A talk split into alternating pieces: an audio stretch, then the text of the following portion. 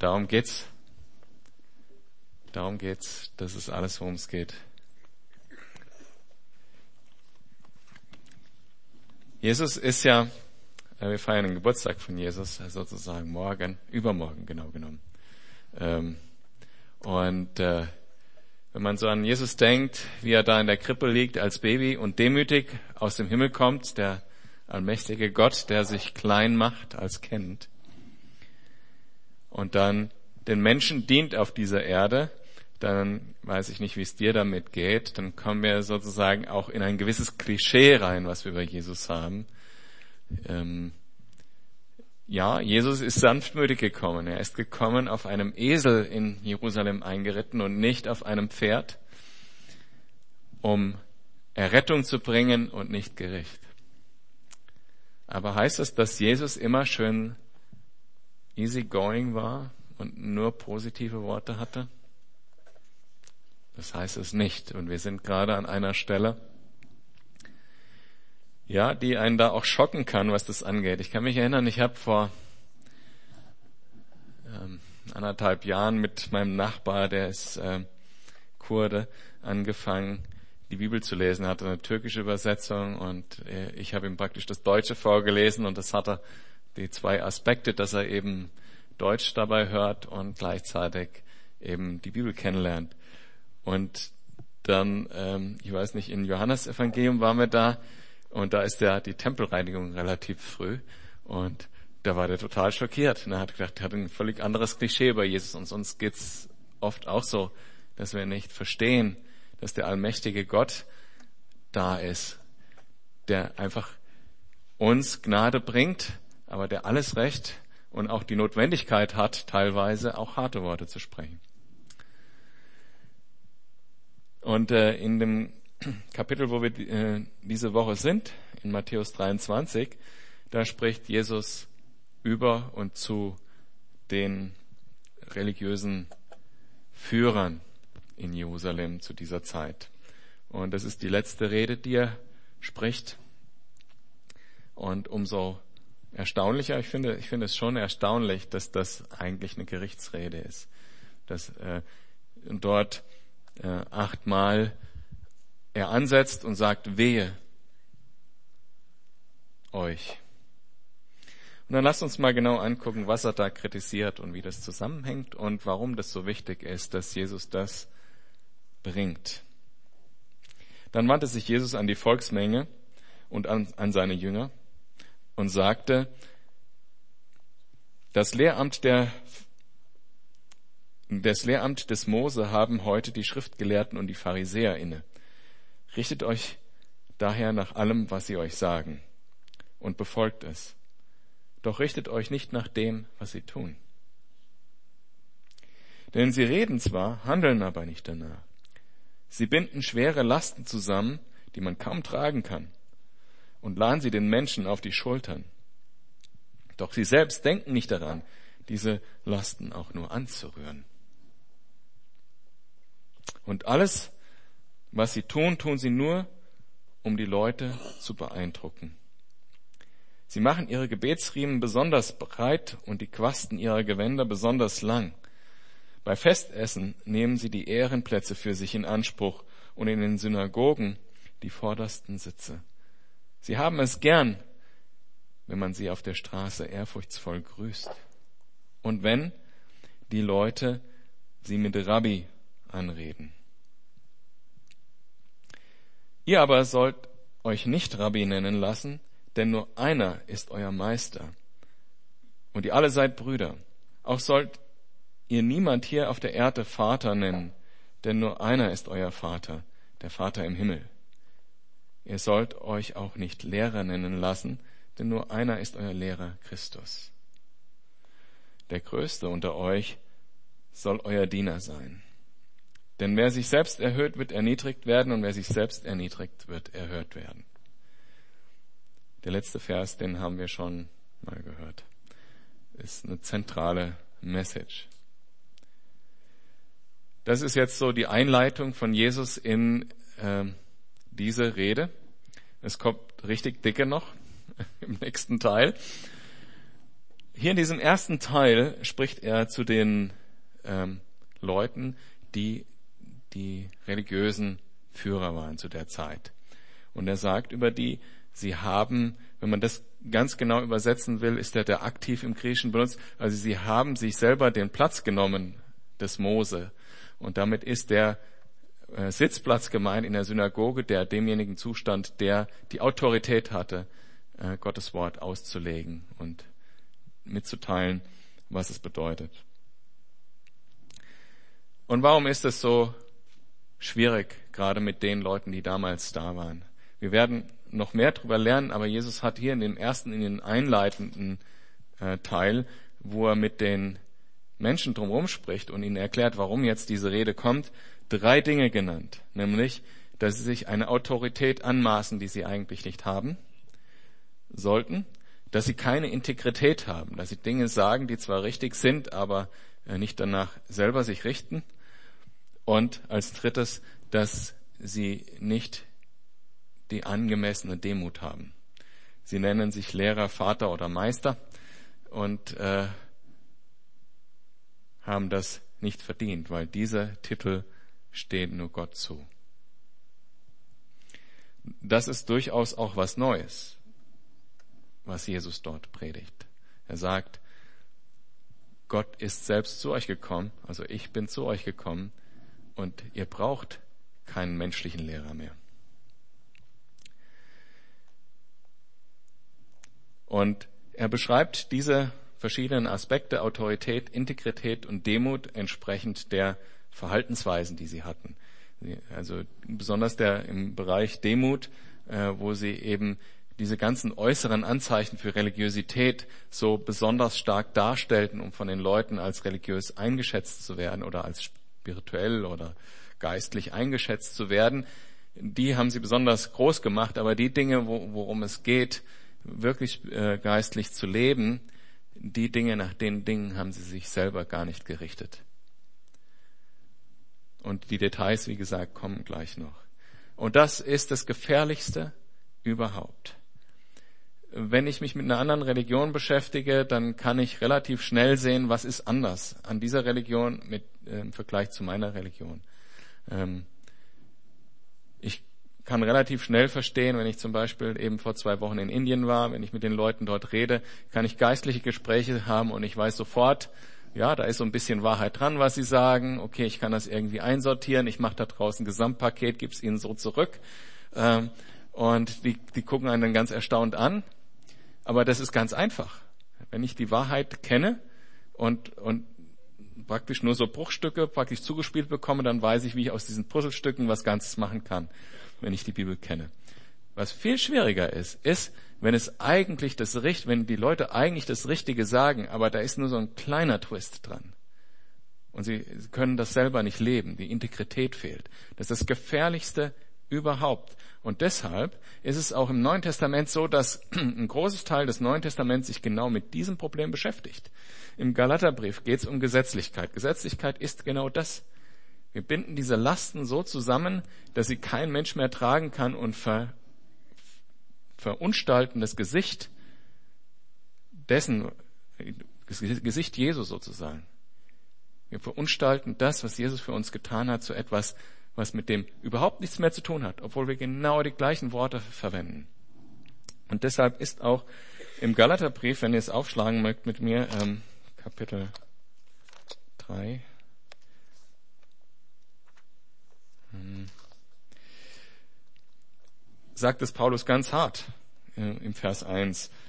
Ach, ihr unverständigen Galater, er ist richtig enttäuscht darüber, dass sie diesen Weg gegangen sind, dieser Gesetzlichkeit, dieses nur das Wort zu lehren, aber nicht die, die Realität im Herzen zu haben, das nur Lasten auferlegen, aber nicht wirklich im Herzen das zu leben. Total enttäuscht, ihr unverständigen Galater.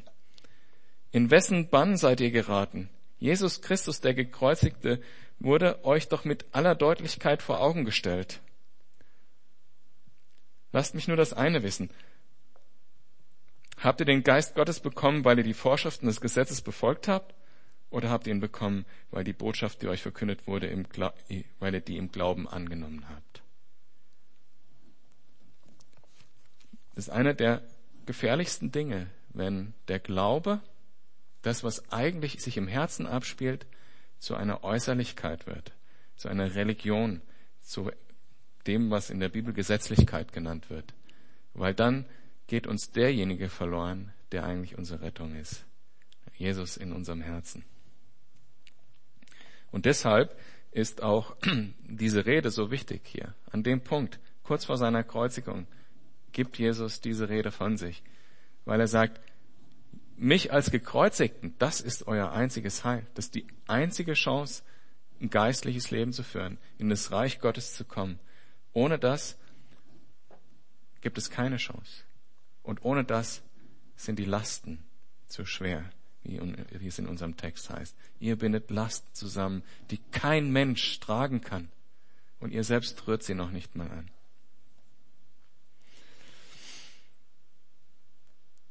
Und das Herz, was ich teile, und das das Herz, was auch Paulus äh, gesprochen hat im zweiten Korinther, ist nicht Lasten auflegen. Das ist nicht unsere Aufgabe als Gemeinde, als Geschwister untereinander. Unsere Aufgabe ist was anderes. Und er schreibt das so schön, auch in 2. Korintherbrief, ähm, Kapitel 1, Vers 12. Ähm, hm.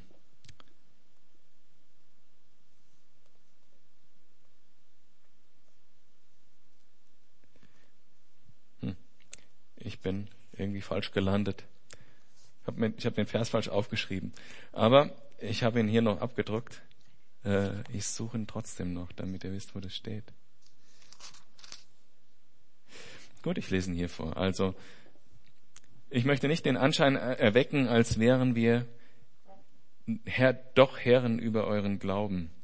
Wir sind nur Mitarbeiter und unser Ziel ist es, und jetzt kommt der Punkt, nicht Lasten aufzulegen, unser Ziel ist es, zu eurer Freude beizutragen. Das ist die Aufgabe, die wir als Geschwister miteinander haben und die die Gemeinde hat. Und das ist auch mein Ziel, zu eurer Freude beizutragen, was den Glauben betrifft. Steht ja hier auf festem Grund. Und deshalb ist alles, was wir predigen, Freude, weil es nämlich die Realität im Herzen ist, die wir predigen. Und weil das so gefährlich ist, weil tatsächlich, ich meine, ich kann mir nicht vorstellen, wie man Jesus kennen kann und irgendwann mal sagen kann, ich, ich falle sozusagen vom Glauben ab, ich glaube das nicht mehr. Ist für mich total unvorstellbar, wenn man Jesus kennt. Aber es ist für mich vorstellbar, dass Leute davon weggehen, wenn sie in, eine Geist, in so eine Umgebung bekommen, wo die Gesetzlichkeit die Dominanz hat. Das kann ich mir vorstellen, weil das kann kein Mensch tragen. Also wenn man zum Beispiel die Bergpredigt, auf die wir gleich noch zurückkommen. Wenn man da diese Dinge ernst nimmt, wenn du nur eine Frau falsch angeguckt hast, bist du des Ehebruchs schuldig. Wenn du deinen Bruder zürnst im Herzen, dann bist du ein Mörder. Wenn man das wirklich ernst nimmt, gesetzlich, das, die Last kann ja keiner tragen. Und selbst wenn man es nur ganz wörtlich nimmt, das Alte Testament, selbst die Last kann keiner tragen. Ab Vers 13 kommen eben diese Wehe-Aussagen. Wehe euch, ihr Schriftgelehrten, ihr Lehrten und Pharisäer. Und davon kommen, ich glaube, acht.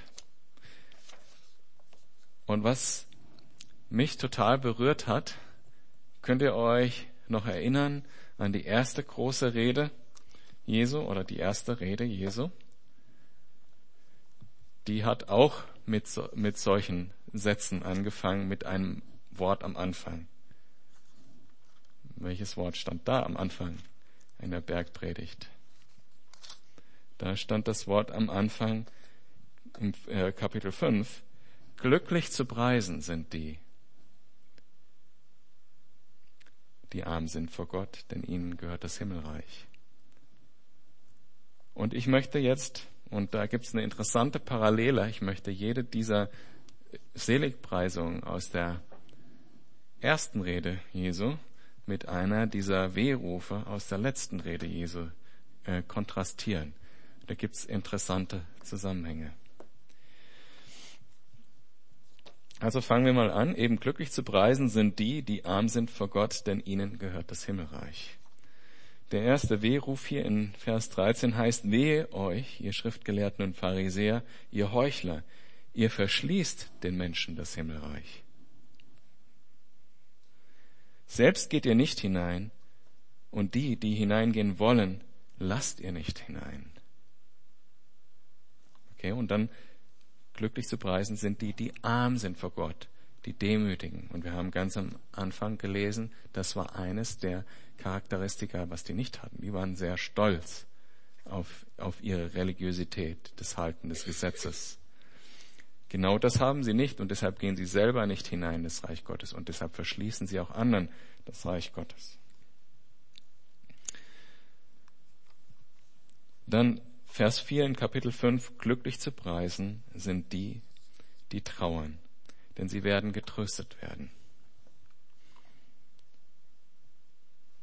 Und hier bei den Wehrufen, ja, da werdet ihr auch vielleicht drauf reinfallen, was ich jetzt habe, nämlich in manchen Bibeln gibt's den Vers nicht. Ja, in meiner Bibel auch nicht. Woher kommt das? Das kommt daher, dass dieser Vers 14 äh, an anderer Stelle steht bei im Markus Evangelium Kapitel 12 Vers 40 und im Lukas Evangelium.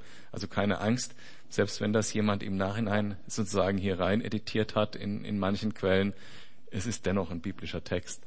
Und äh, man kann jetzt drüber streiten, aber es ist relativ sicher, dass es jemand, äh, dass es nicht in dem ersten Manuskript drin war, weil der in den verschiedenen Manuskripten noch an unterschiedlicher Stelle äh, vorkommt, der Vers.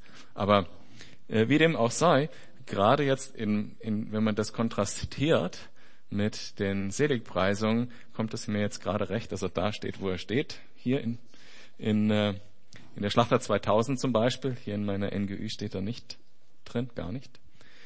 Aber wie auch immer, eben in der Schlachter 2000 steht er, wehe, ah, jetzt müssen wir erst nochmal zurückdenken, also es ging darum, die, die trauern, die sollen getröstet werden bei den Seligpreisungen. Und jetzt der Vers 14 aus der Schlachter. Wehe euch, ihr Schriftgelehrten und Pharisäer, ihr Heuchler, dass ihr die Häuser der Witwen fresst und euch zum Schein und zum Schein lange betet. Darum werdet ihr ein schweres Gericht empfangen. Also die Witwen, die eigentlich trauern und Trost brauchen, die werden noch beraubt. Äh, die Pharisäer äh, und die Schriftgelehrten waren sozusagen wie die Anwälte. Das heißt, wenn es darum ging, das Erbe aufzuteilen, dann waren sie sozusagen auch ähm, Testamentsvollstrecker. Und da haben sie die, ihre äh, Position ausgenutzt und haben gesagt, ja, wie wär's denn, wenn du die Hälfte dieses Vermögens dem, dem Tempel weist oder so und haben daraus noch einen Gewinn gemacht. Das kritisiert Jesus hier und sagt, anstatt zu trösten, raubt er die Witwen auch noch aus. Dann ähm, Ich gehe mal hier zurück. Glücklich zu preisen sind die Sanftmütigen, denn sie werden die Erde als Besitz erhalten.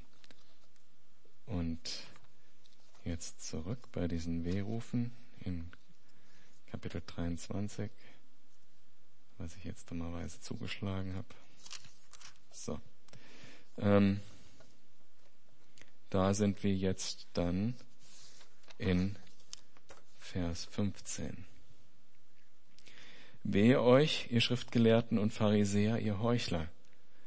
Ihr reist über Land und Meer, um auch nur einen einzigen Anhänger zu gewinnen. Und wenn ihr einen gewonnen habt, dann macht ihr, einen, macht ihr ihn zu einem Anwärter auf die Hölle, der doppelt so schlimm ist wie ihr. Also sie sind nicht sanftmütig und sie gehen durch die Welt um Anhänger zu finden. Darum geht's ihnen. Es geht nicht darum, ähm, Leute zu erretten, sondern es geht darum, eigene Anhänger zu bekommen. Dann Vers 7 aus Kapitel 5. Glücklich zu preisen sind die Barmherzigen, denn sie werden Erbarmen finden. Ah nee, ich muss erst mal weiterlesen, sorry. Also Genau, das geht nämlich noch weiter. Das Erde als Besitz ist eigentlich auch noch. Also nochmal, Kapitel 5, Vers 5, glücklich zu preisen sind die Sanftmütigen, denn sie werden die Erde als Besitz erhalten. Und dann, wehe euch, ihr Schriftgelehrten und Pharisäer, ihr Heuchler, ihr reist über Land und Meer, um auch nur einen einzigen Anhänger zu gewinnen. Und wenn ihr einen gewonnen habt, macht ihr zu, ihn zu einem Anwärter auf die Hölle, der doppelt so schlimm ist wie ihr. Wehe euch, ihr verdorbenen Führer, ihr sagt, wenn jemand beim Tempel schwört, braucht er seinen Eid nicht zu halten. Wenn jemand aber beim Gold des Tempels schwört, ist er an den Eid gebunden. Ihr verblendeten Toren, was ist denn wichtiger, das Gold oder der Tempel? Durch den Tempel wird das Gold doch erst geheiligt. Ihr sagt auch, wenn jemand beim Altar schwört, braucht er seinen Eid nicht zu halten. Wenn jemand aber bei dem Opfer auf dem Altar schwört, ist er an den Eid gebunden. Wie verblendet ihr seid. Was ist denn wichtiger, das Opfer oder der Altar? Durch den Altar wird das Opfer doch erst geheiligt. Wer also beim Altar schwört, der schwört nicht nur bei dem Altar, sondern auch bei allem, was darauf ist. Wer beim Tempel schwört, der schwört nicht nur bei dem Tempel, sondern auch bei allen, bei dem, der darin wohnt. Und wer beim Himmel schwört, der schwört beim Thron Gottes und somit bei dem, der darauf sitzt. Das war so ein Spiel, was die sich ausgedacht haben, um eben dem Gesetz im zweiten Buch Mose, Kapitel 20 zu Genüge zu leisten, dass man eben nicht beim Himmel schwört. Ähm, und wenn, dass man das auf jeden Fall halten muss, sonst muss man sterben, haben sie sich jede Menge Dinge ausgedacht, wie man das umgehen kann und das haben sie schön begründet. Und äh, ich meine, wir kennen das auch, ne? Also wenn man so macht, darf man lügen, ne? So sowas in der Art ist das. Und ähm, aber es geht ja hier um Integrität. Haben wir vorher schon drüber gesprochen. Die Integrität ist wichtig, weil der Glaube ist nicht die Werke, sondern der Glaube ist das, was von innen kommt. Was von innen kommt, ist immer die Integrität, weil wenn innen und außen übereinstimmt, wenn Worte und Taten übereinstimmen, dann bin ich ein integrer Mensch.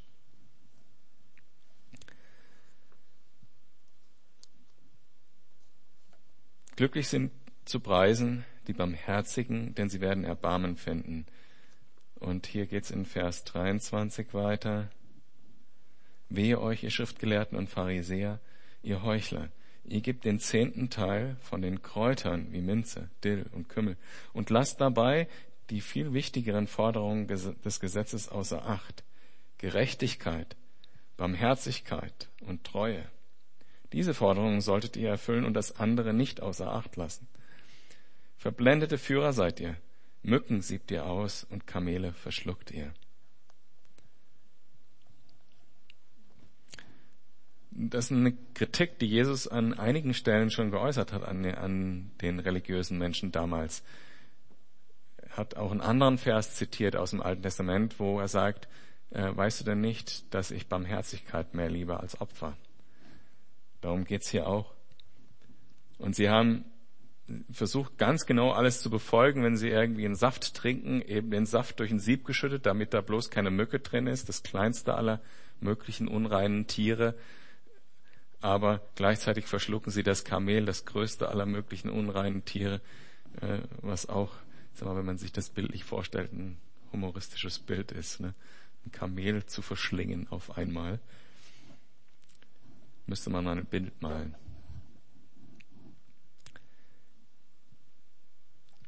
Das heißt, sie haben keine Barmherzigkeit. Sie richten sich nach den kleinsten Dingen, eben den Zehnten zu geben, selbst von einem, von einem Kümmelkörner, ne? So eins, zwei, drei bis neun für mich und eins für Gott. Eins, zwei, drei. Aber Barmherzigkeit haben sie keine. Die kleinen Dinge macht ihr bis aufs kleinste Detail und die eigentlichen Dinge, die mir wichtig sind, die Gott wichtig sind, die lasst ihr außer Acht. Barmherzigkeit, Treue, Gerechtigkeit großen Dinge lasst ihr außer Acht und bei den kleinen, die stellt ihr da nach außen, damit andere euch toll finden.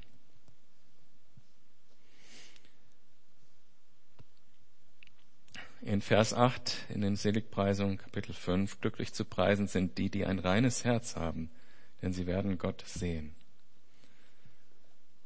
Und hier bei den Wehrufen, wehe euch, ihr Schriftgelehrten und Pharisäer, ihr Heuchler, Ihr reinigt das Äußere, eure Becher und Schüsseln, Ihr Inhalt aber zeugt von eurer Raubgier und Maßlosigkeit.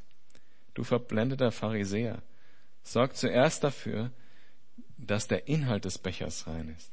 Dann wird auch das Äußere rein sein. Und bei den Seligpreisungen, da ging es um das reine Herz. Das Innere soll rein sein. Das Gefäß rein zu machen ist ähm, relativ unwichtig im Vergleich zu dem, was in dem Gefäß drin ist. Und das ist auch eine Herausforderung für uns, natürlich. Was, was lassen wir in das Gefäß hinein, sozusagen, in unser Gefäß?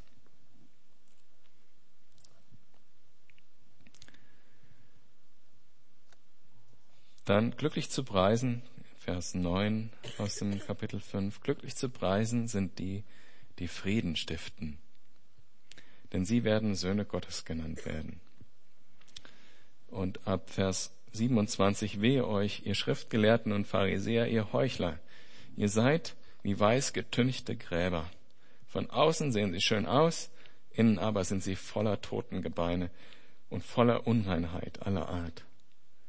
Genauso seid auch ihr. Nach außen hin erweckt ihr bei den Menschen den Anschein, gerecht zu sein. In Wirklichkeit aber seid ihr voller Heuchelei und Gesetzlosigkeit.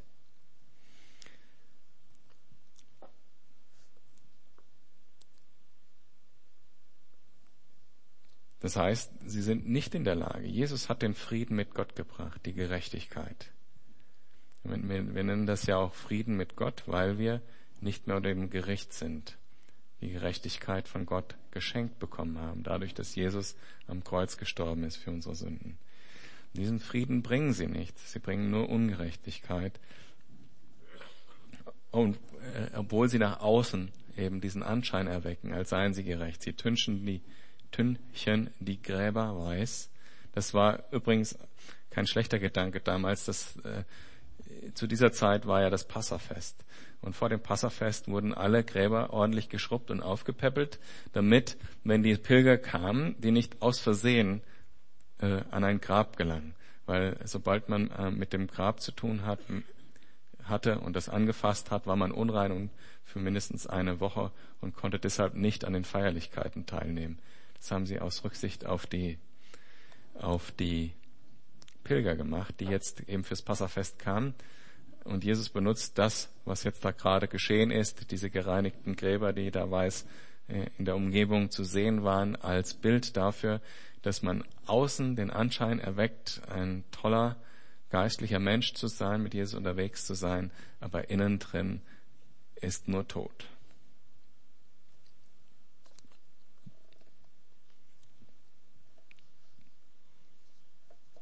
Und dann die letzten beiden Verse aus den Seligpreisungen. Glücklich zu preisen sind die, die um der Gerechtigkeit willen verfolgt werden, denn ihnen gehört das Himmelreich. Glücklich zu preisen seid ihr, wenn, ihr, wenn man euch um meinetwillen beschimpft und verfolgt und euch zu Unrecht die schlimmsten Dinge nachsagt. Freut euch und jubelt, denn im Himmel wartet eine große Belohnung auf euch. Genauso hat man vor euch auch die Propheten verfolgt. Und ab Vers 29 in unserem heutigen Kapitel, wehe euch, ihr Schriftgelehrten und Pharisäer, ihr Heuchler, ihr errechtet Grabmäler für die Propheten und schmückt die Gräber der Gerechten und behauptet, wenn wir zur Zeit unserer Vorfahren gelebt hätten, hätten wir sie, hätten wir uns nicht mit ihnen am Tod der Propheten schuldig gemacht. Damit gebt ihr selbst zu, dass ihr die Nachfahren der Prophetenmörder seid. Ja, macht nur das Maß eurer Vorfahren voll. Ihr Schleien, ihr Natternbrut, wie wollt ihr dem Gericht entfliehen und verhindern, dass ihr in die Hölle geworfen werdet? Deshalb hört, was ich euch sage. Ich werde Propheten, Männer voller Weisheit und wahre Schriftgelehrten zu euch schicken. Einige von ihnen werdet ihr umbringen, ja sogar kreuzigen. Andere werdet ihr in euren Synagogen auspeitschen und von einer Stadt zur anderen verfolgen. So wird schließlich euch die ganze Schuld am Tod der Gerechten angerechnet. Angefangen bei Abel, dem Gerechten, bis hin zu Zacharia, dem Sohn Bechajas, den ihr zwischen dem Tempelgebäude und dem Altar ermordet habt. Ich sage euch, die Strafe für all das wird diese Generation treffen.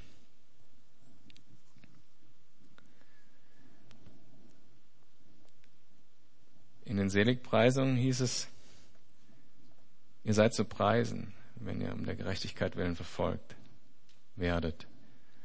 Denn genauso ging es den Propheten vor euch. Und die Propheten, die Jesus geschickt hat, denen ging es auch so. Angefangen, kann ich genauso formulieren, bei Stephanus bis heute. Weil dieser religiöse Geist, der kann es nicht ertragen, seinen Status zu verlieren. Und darum ging es diesen Schriftgelehrten und Pharisäern auch. Wir hätten ja sagen können, ich schmeiß meinen Job hin, ich folge Jesus, na, was wäre das schon gewesen? Das Einzige, was sie daran gehindert hat, war der Stolz, den Status zu behalten. Und das ist ein Risiko, das haben wir in unserem Leben auch. Was uns abhalten kann, davon Jesus wirklich nachzufolgen. Dinge, wo man so, wenn man sie hört, zuckt und denkt, uh, das kann ich nicht. Und natürlich ist Jesus geduldig. Wir hatten das beim letzten Mal und da möchte ich euch dran erinnern. Da war einer bei dem Hochzeitsfest, der kam nicht mit den richtigen Klamotten dahin, nicht mit den Kleidern der Gerechtigkeit. Und Jesus oder der in dem Gleichnis der Königssohn ging auf ihn zu und hat ihn auf eine Art und Weise angesprochen, die nicht hieß, raus mit dir, sondern er hat ihn angesprochen, Freund, warum hast du nicht das richtige Kleid an? Und hat ihm somit die Gelegenheit gegeben, die Gelegenheit gegeben, Buße zu tun. Und das ist der Schlüssel hier. Die Gelegenheit gibt Jesus hier im Moment auch noch, Buße zu tun. Oder, und da liegt jetzt der Kern der Nachricht, oder zumindest anzuerkennen, dass Jesus recht hat, auch wenn ich noch nicht da bin. Weil was die hier machen, die sagen, nee, nee, wir haben recht. Sie tun weder Buße für sich selbst, noch sind sie bereit, die Wahrheit anzuerkennen. Da liegt ein wirklicher Schlüssel. Wir werden bis an unser Lebensende leben, äh, lernen. das war ein schöner Satz, gell? Ja. Wir werden bis an unser Lebensende lernen. Wir kommen auf die Welt als Babys, können weder sprechen noch gehen noch sonst irgendwas und wir lernen das Leben auch in dieser physikalischen Welt. Auch in dem geistlichen Leben, wir werden unser Leben lang lernen, wir werden auch am Ende unseres Lebens nicht da angekommen sein. Aber wenn ich einmal die Wahrheit von Gott erkannt habe, dann zu sagen, nein, will ich nicht hören, erkenne ich nicht an, ist nicht die Wahrheit das ist der Punkt, wo man in eine Richtung geht, wo man nicht mehr zurückkommt. Selbst wenn du sagen kannst, ja, ich erkenne an, dass das falsch ist, ja, aber ich schaff's noch nicht. Schenk mir Glauben. Das ist ein guter Punkt. Das ist der Punkt, der zur Buße führen kann. Aber die Wahrheit zu leugnen, da kommt man auf den falschen Weg und irgendwann nicht mehr zurück.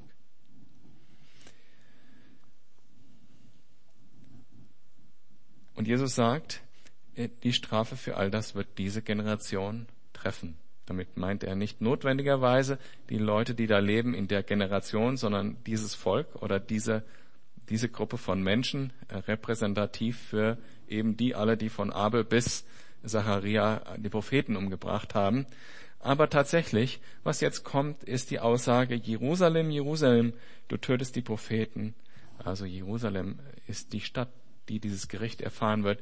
Und es war tatsächlich in der gleichen Generation, wo, es passiert, äh, wo das auch passiert ist.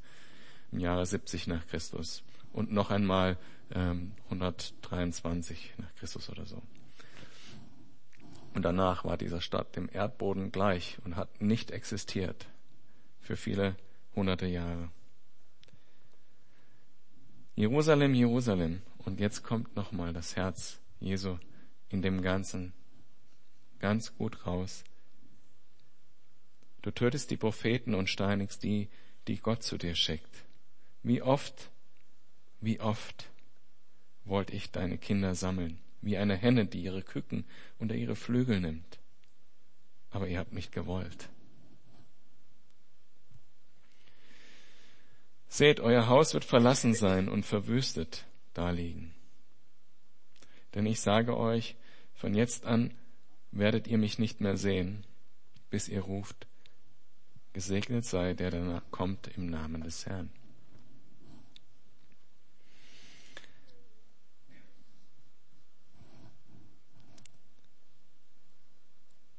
Ich denke, dieses Herz, was Gott hat, immer wieder, immer wieder zu kommen in Sanftmut, manchmal auch bisschen härter, so die Propheten, die hatten es ja manchmal ziemlich heftig, äh, so, wenn ihr nicht umkehrt, dann Strafgericht und so. Aber dahinter steckt diese Herzenshaltung Gottes, die Henne zu sein, die sein Volk unter die Fittiche nehmen will. Schutz geben will und Geborgenheit. Wärme. Das ist das Herz Gottes. Und dieses Angebot steht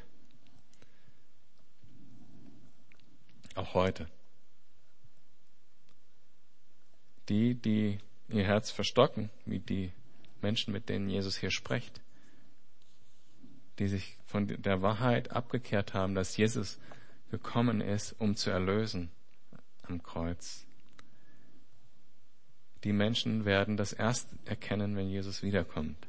Das sagt der letzte Vers. Von jetzt an werdet ihr mich nicht mehr sehen, bis ihr ruft, gesegnet seid der, der da kommt im Namen des Herrn. Und dann wird Jesus nicht kommen, wie an Palmsonntag, was wir vor ein paar Wochen hatten, auf einem Esel demütig, um zu retten, sondern er wird kommen auf einem weißen Pferd, um zu richten. Und darum geht es in den nächsten zwei Kapiteln um die Endzeit. Entrückung und Gericht. Das wird der 13. Januar sein und der 21. Januar. Da haben wir die beiden Kapitel 24 und 25, die Endzeitrede.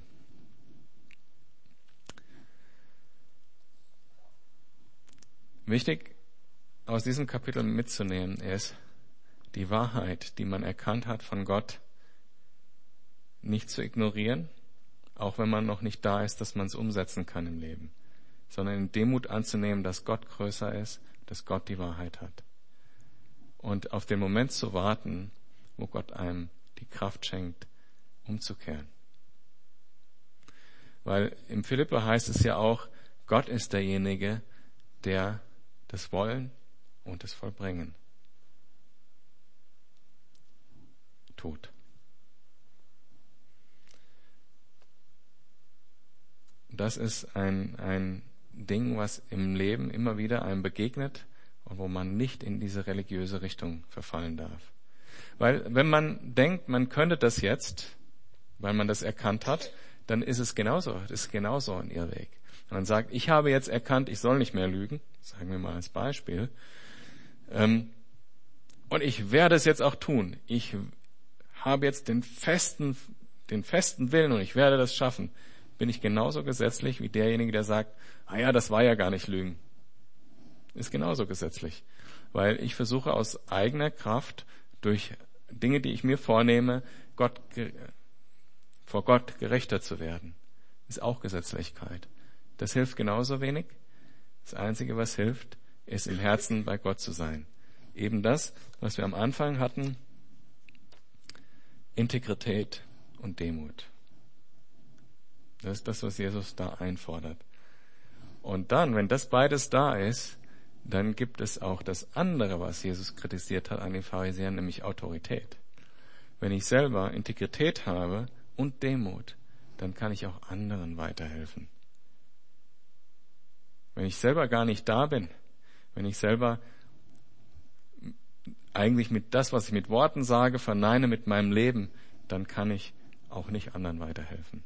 Und wie Jesus das an anderer Stelle sagt, ihr seid wie Blinde, die andere Blinde führen. Das wollen wir nicht sein. Gesetzlichkeit ist die Pest. Und es wird in der Bibel ganz klar so genannt. Weder können wir es aus eigener Kraft, noch sollen wir, auch wenn wir es nicht schaffen, auch wenn wir noch nicht mal schaffen, Buße zu tun, also innerlich, die Wahrheit Gottes ablehnen, sondern wir müssen sie anerkennen. In aller Demut müssen wir anerkennen, Gott ist größer und Gott ist gerecht.